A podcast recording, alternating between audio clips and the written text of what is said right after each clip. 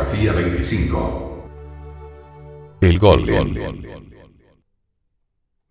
Por el venerable maestro. Samael Weor. En la alquimia se habla siempre de las dos palomas de Diana.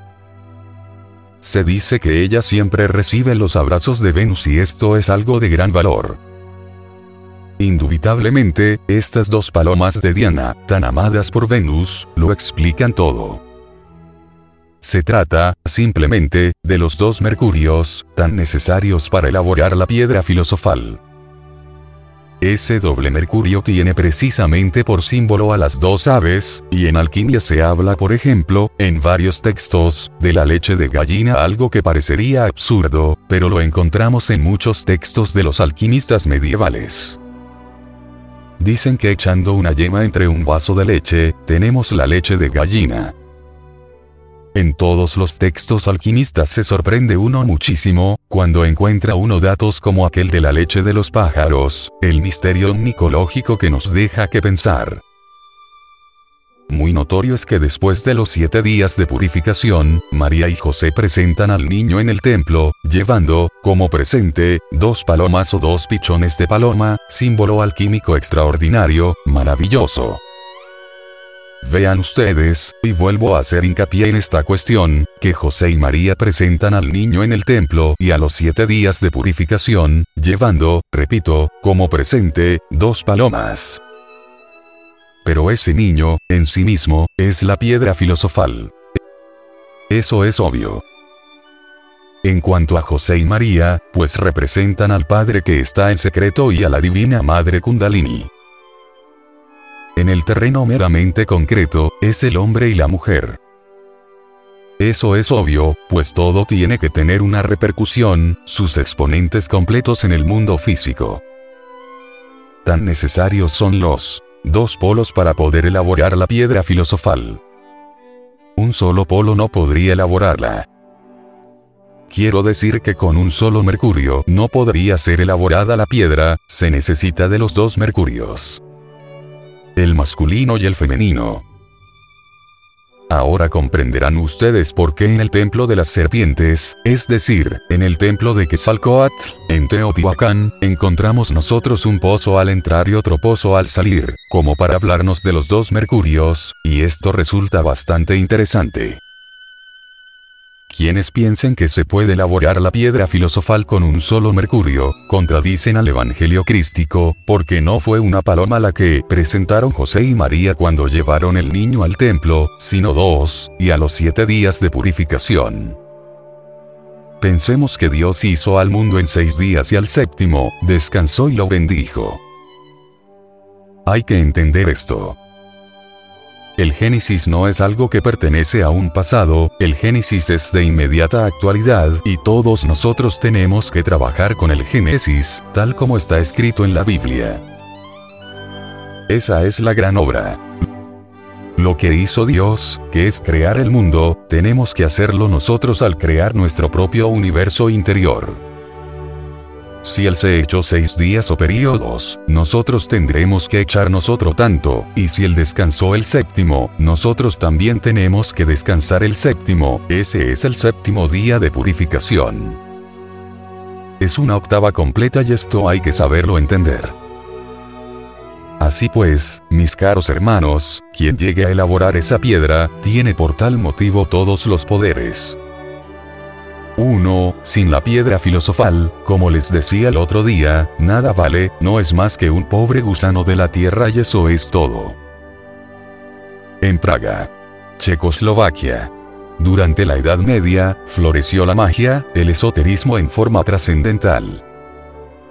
Allí había libertad de palabra, aunque la Inquisición estuviese tremebunda en toda Europa. Allí se encontraban las gentes más liberales de la época y había una colonia o barrio judío. El gueto era, indudablemente, lo más importante de esa colonia judía. Entonces existieron algunos magos o rabinos, verdaderamente fuertes, que sabían fabricar el golem. ¿Y qué era el golem?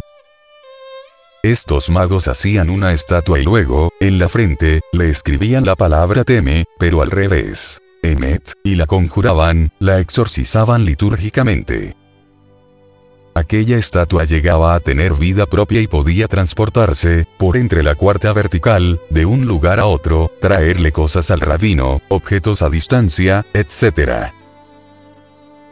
Eso sí, el día que le borraban la palabra Emet de la frente y le quitaban los verbos de poder, se quedaba la estatua reducida a polvo inmediatamente.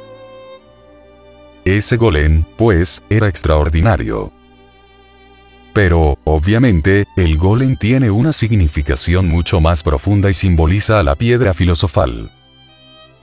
Quien la posee, puede realizar toda clase de portentos y maravillas.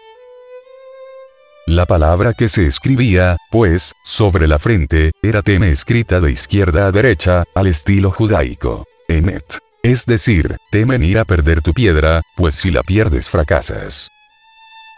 Claro, cuesta bastante trabajo fabricarla y perderla es una tontería de las más grandes, ¿verdad? De manera que, creo que ustedes van entendiendo.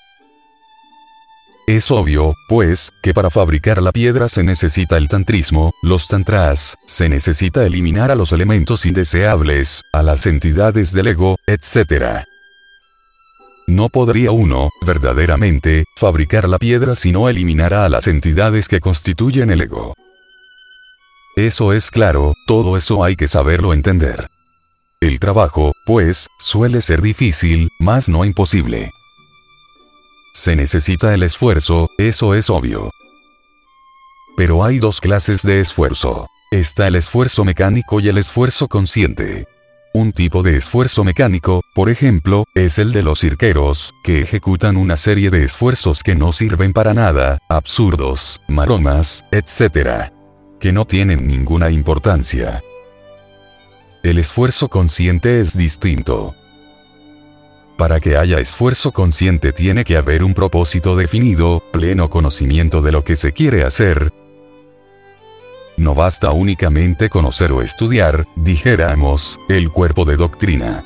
Esa es una parte, pero no es todo. Se necesita llegar a la unión de la doctrina o de los principios doctrinarios, es decir, del conocimiento, con el ser. Cuando el ser y el conocimiento se integran, entonces de allí nace el esfuerzo consciente. ¿Cómo sabe uno que una persona posee un conocimiento, o mejor dicho, que posee realmente la comprensión? Voy a decirles. De la unión del ser y del saber deviene la comprensión. Es, dijéramos, la comprensión el medio que conecta al ser con el saber. Una persona puede tener conocimientos, pero si no ha logrado unir esos conocimientos con el ser, pues no tendría comprensión. Y como sabe uno que una persona tiene los conocimientos, pero no posee la comprensión, el que solamente tiene los conocimientos, no hace sino repetirlos, memorizarlos. Pero si se le exige a una persona, que tiene esos conocimientos, que los exponga de las más diversas formas, desde distintos ángulos, en forma espontánea y natural, no podrá hacerlo se contentará con repetir, más o menos, lo que tiene acumulado en la memoria y eso es todo. Pero quien posee la comprensión, puede hablar sobre cualquier parte de la doctrina en forma consciente, y explicarla desde los más diversos ángulos. ¿Por qué?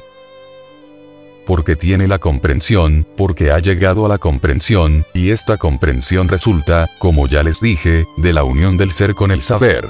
Eso es claro. Así pues, hay necesidad de unir el conocimiento este. Lo que uno aprende, unirlo con el ser. Pero, ¿cómo se podría llegar a esa unión? Mediante la fuerza del anhelo, mediante la estimación. Solo así se podría unir al ser con el saber, cuando uno es comprensivo, cuando uno comprende la enseñanza, pues puede trabajar, verdaderamente, en forma consciente, hacer esfuerzos conscientes para llegar a fabricar la piedra filosofal. Eso es obvio.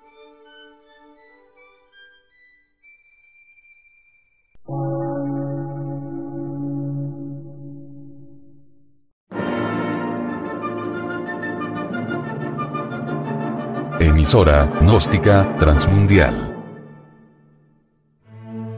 una nueva civilización y una nueva cultura, sobre la faz de la Tierra.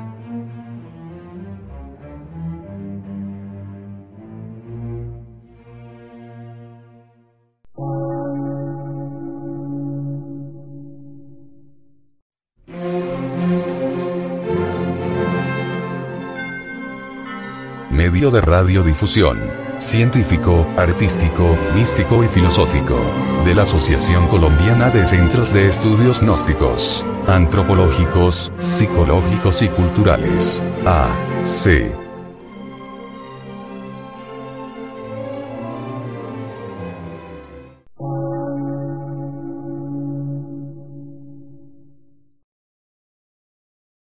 Lectura en movimiento. Difusión sin fronteras.